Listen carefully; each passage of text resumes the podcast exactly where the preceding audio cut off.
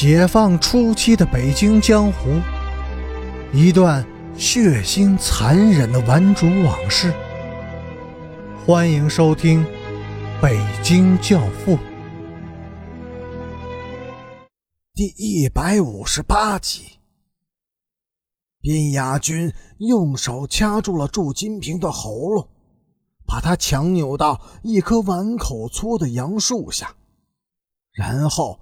他用事先准备好的麻绳把祝金平结结实实的捆在了树干上，绳子在祝金平的身上绕了好几扎，最后一扎绕过他的脖颈，在树干上打了好几个死扣。这样，祝金平不仅身子不能动，连呼吸和喊叫都极为的困难。偏雅君在做这一切时，脸上一直挂着温温的笑意，临了还用手轻轻拍了拍祝金平的脸蛋似乎这一切都是在开玩笑，或是在做轻松的游戏。但是，等他转过身来，面对着那些惶惶不安的玩主和佛爷时，他。已是满脸的杀气了。他说：“陈也吹了牛，说他闭上眼也能用扎枪刺中祝金平的心脏。我不信，和他打了个赌，三枪刺不中，就算他输了；刺中了，人命官司由我顶。你们大家都做个见证。”陈诚没有说话。只是极自信的笑了笑，然后他端起扎枪，认真的瞄了瞄祝金平的胸口。边雅军则取出了一方手帕，严严实实的蒙住了陈诚的眼睛，又推着他在原地转了三圈。当陈诚再一次端起扎枪时，闪着寒光的枪尖准确的对准了祝金平的胸口。二人之间的距离大约只有一米多远。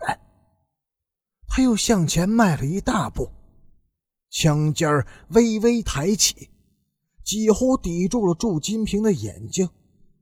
所有的人都屏住了呼吸，提心吊胆的望着陈诚手中的扎枪。有的人不敢再看，就闭上了眼睛。此时，陈诚的身子稍微后倾，缓缓的引枪向上，突然发力。就在这时，在场的所有人都被那声尖利的、惨切的嚎叫声震慑住了。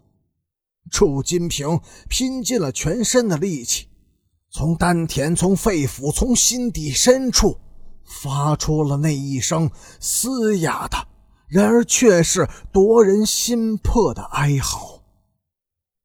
这不是人在叫喊，而是动物，是野兽，是生命的最后挣扎和悸动。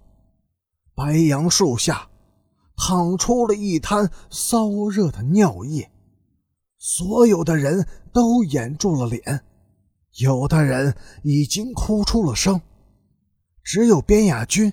神态仍很从容平淡，他用手抓住陈诚的扎枪，淡漠的对祝金平说：“姓祝的，拿出点男子汉的气魄来，挺住了，别乱喊，他或许会刺空的。你再喊一声，我赌输了不要紧，他就会要了你的命。”突然。一点声息都没有了。陈诚用枪杆拨开了边雅军的手，迅猛地把枪突刺了出去。枪尖正直刺向祝金平的胸口，祝金平脖子一歪，昏死了过去。枪尖稍微偏离了目标，在离祝金平的左胸心脏部位仅两寸远的腋下戳了过去。枪刺尖利，力猛劲足，枪尖儿力划过去的地方飞溅起了皮肉、鲜血、一片和白杨树的枝叶青皮。林中像死亡的世界一样，寂无人声。这件事儿发生在一九六八年的夏季，那时是周奉天、陈诚、边雅军这一代流氓领袖最猖狂、最得意的时期。但是，这个夏季也是他们衰败溃亡的开始。